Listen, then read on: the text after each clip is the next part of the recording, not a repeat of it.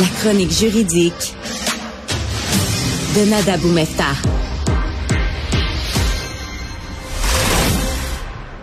Allô, Nada. Salut, avec un beau euh, nouveau jingle. Ben oui, ben oui, t'es présenté officiellement. J'ai fait une gestuelle, tu ne m'as pas vu, mais j'ai fait une gestuelle en studio en entendant ça avec bonheur. Hey, écoute, oui. euh, euh, les bon, c'est un peu le scénario. là, je pense qu'un juge puis qu'un système judiciaire veut éviter un procès dont le, le, le, le jury n'arrive pas à une conclusion. Donc le procès de facto avorte. et c'est ce qui est arrivé dans l'affaire du président de Cora, de l'enlèvement du président de Cora. Oui, on n'a pas tout à fait couvert les détails de ce procès-là, mais je voulais revenir sur l'importance euh, et qu'on donne, qu'on accorde finalement comme importance à une décision d'un jury, donc composé de 12 membres jurés, qui sont composés de monsieur, madame, tout le monde, de justiciables, qui, eux, entendent une cause et doivent délibérer quant aux faits qui leur ont été présentés dans le cadre d'une preuve qui se doit d'être hors de tout doute raisonnable. Donc, dans ce cadre-là, quand 12 personnes autour d'une table doivent discuter et en venir à un accord commun, ben, on peut s'attendre à ce que parfois il y ait quelques distorsions. Et ce qui est intéressant dans ce dossier-ci, c'est que pour en venir à ce point-là, à ne pas s'entendre, euh, eh bien là, on peut peut-être questionner la force de la preuve qui a été présentée de la part de la poursuite. Peut-être certaines discussions auront lieu, parce qu'il ne faut pas oublier que hors de tout doute raisonnable, ça le dit, il faut qu'aucun doute ne persiste et il faut que les 12 jurys en viennent à un accord commun pour conclure à la culpabilité de quelqu'un. Et cette fois-ci, ben, c'est mort dans l'œuf. Donc, faut reprendre. C'est un procès qui a duré trois mois. Faut reprendre ça? faut tout reprendre de zéro. Ce qui arrive à ce stade-ci, après deux, trois messages qui ont été envoyés de la part euh, du jury au juge président, rappelons qu'il y a toujours un juge qui est présent devant un jury qui va lui exposer des directives et on finit par dire qu'il n'arrivait pas une décision, mais à ce point-là et à ce stade-là, le pouvoir du juge est finalement d'ordonner un nouveau procès. Alors, il faudra tout reprendre à zéro puisqu'on devra, en fonction de la décision aussi que la défense prendra en cette affaire-là, reprendre peut-être un, un procès devant jury, évidemment composé de nouveaux individus euh, qui composeront ce panel-là. Donc, on recommence le tout à zéro et ça peut engendrer des délais. Donc, peut-être prévoir une question de délai dans cette affaire-là et voir également ce que la couronne pourra décider comme angle aussi. Et il faut rappeler que c'est eux qui sont maîtres de leurs preuves. Alors, peut-être changeront-ils de tactique pour le deuxième procès.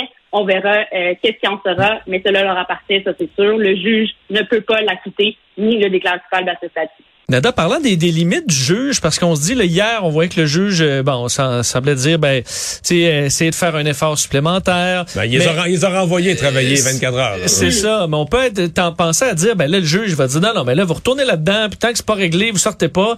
Mais ça il peut pas faire ça, il y a, une- il y a des limites à mettre de la pression sur un jury sinon euh, ben il, il y aura appel au, au bout du jugement. Oui, absolument. C'est une des optiques. Puis c'est sûr que les directives après ça du juge sont limitées. Hein. Il ne peut pas répondre par des commentaires pour influencer ce jury-là ou tendre vers une réponse ou plus l'autre, par exemple. Le juge demeure disponible pour répondre aux questions juridiques, donc de droit euh, sur la décision qu'ils devront prendre. Et le reste, ben, c'est eux qui restent maîtres des faits, hein, encore une fois, de ce qu'ils ont entendu, de ce qu'ils ont dit. Donc, euh, à ce stade-ci, c'est ça, c'est là où on en est. Et autre point intéressant aussi, c'est qu'on ne sait pas combien de personnes ne se sont pas entendues, hein, donc on ne sait pas. Ouais, ça, on ne saura euh, jamais, là. Est-ce que le jury était à saura jamais. 11 contre 1, 10 contre 2, 6 contre 6? On ne saura jamais? C'est ça, on ne saura jamais parce que tout ça est fait à huis clos. Donc, c'est vraiment entre les 12 euh, membres du jury qui discutent. Normalement, aucune autre influence extérieure, évidemment, ne peut venir participer à ce processus-là. Et les communications, on le voit, hein, c'est par voie de message. Il y a une personne qui est porte-parole. Euh, il y a des fonctionnements très spécifiques. Et là, on ne sait pas. Est-ce que c'était un cadre comme dans le film le 12 Angry Men euh, qui, qu'on- touche finalement 12 membres du jury qui s'entendent pas parce qu'il y en a un seul qui veut pas euh, le déclarer coupable. Puis là, tout le film tourne autour de ça. Euh, on le saura jamais, mais à la fin de la journée, ils ne se sont pas entendus et c'est le rôle et le but d'un jury, c'est d'en venir à un verdict finalement unanime. Et évidemment, on comprend qu'il y a une limite à cette pression-là et surtout de séquestrer des gens aussi Ouais. qu'ils prennent une décision. Ben, on peut pas tirer l'élastique euh, à ce point-là. Dossier intéressant en droit du travail, euh, gain de cause dans, pour une, euh, une personne qui a été congédiée basée sur une discrimination.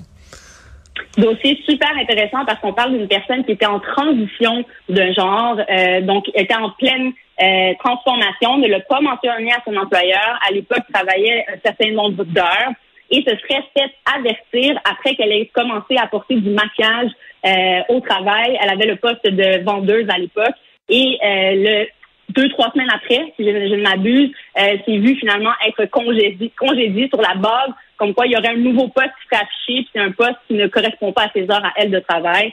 Tout de suite, elle a pris en charge euh, le tout et a été plaidée finalement une discrimination euh, basée sur sa, sa, transformation, le fait qu'elle s'est exposée finalement comme étant plus féminine euh, et a perdu son emploi pour ce genre en raison de cette situation-là. Donc, a dû démontrer encore une fois devant la Cour civile le lien, en fait, le préjudice, la cause et le lien de causalité entre tout ça.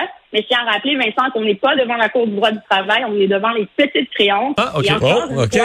ouais, et ce qui est intéressant dans cette affaire-là, c'est qu'encore une fois, une personne qui a décidé de prendre la voie civile pour un montant de dommages et intérêts, euh, pour dommages moraux et punitifs, hein, rappelons-le que ça vise ces deux catégories-là, de 5 000 donc un montant qui correspond à un montant qu'on peut aller chercher devant la Cour des petites créances. Donc, on voit là un type de dossier, justement, qui sort un peu de, euh, de qu'est-ce qu'on peut penser qu'il y a souvent à la Cour des petites créances.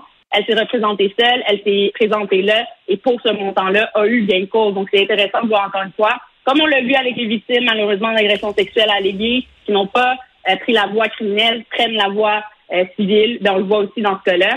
Est-ce qu'elle aurait eu des bases en droit du travail? Possiblement. Mais encore une fois, des délais sont attachés à ça et les résultats, ben, sont pas nécessairement euh, ceux qui sont recherchés. Et là, elle a eu bien une cause euh. Dans les nouvelles qui euh, ont passé euh, devant nous cette semaine, il y a cette décision de la ministre qui était déjà annoncée, mais le projet de loi a été déposé en bonne et due forme de la ministre de la Sécurité publique du Québec qui va permettre aux juges euh, d'imposer le port d'un bracelet électronique là, à une personne, par exemple une personne, un homme dont on craindrait qu'il soit une menace pour son ex-conjointe.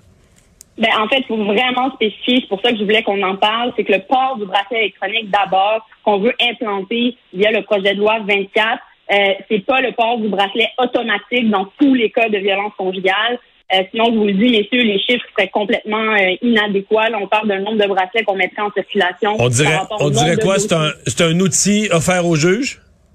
En fait, c'est un outil qui pourrait être utilisé selon la loi qui sera présentée une fois que la personne sera sentencée, donc dans le cadre d'une probation, par exemple, ou des conditions à devoir respecter après avoir été déclaré coupable ou plaidé coupable à une infraction de violence conjugale, ben ça permet à la victime, et c'est surtout ça qu'on plaide de la part de notre ministre, de refaire sa vie et de vraiment s'éloigner de cette personne-là qui lui aurait causé des torts et justement aurait été reconnue coupable devant les tribunaux. Ça, je pense que c'est important de le souligner parce que tout le débat, hein, rappelons-le, autour de la liberté des gens, après ça, qui va payer pour ce type d'affaires-là, pour des remises en liberté alors qu'on est présumé innocent, ben tout ça euh, venait un peu euh, jouer aussi dans les plates-bandes plus du fédéral. Et donc, je pense que la ministre, euh, en proposant ça, ben, ouvre une porte. On verra ce que ça va donner. C'est sûr, c'est sûr, plus, que ça va rassurer probablement les victimes. Et c'est dans ce but-là aussi qu'on désire mettre en place ces bracelets électroniques-là, dans le but d'éviter évidemment des tragédies comme on l'a vu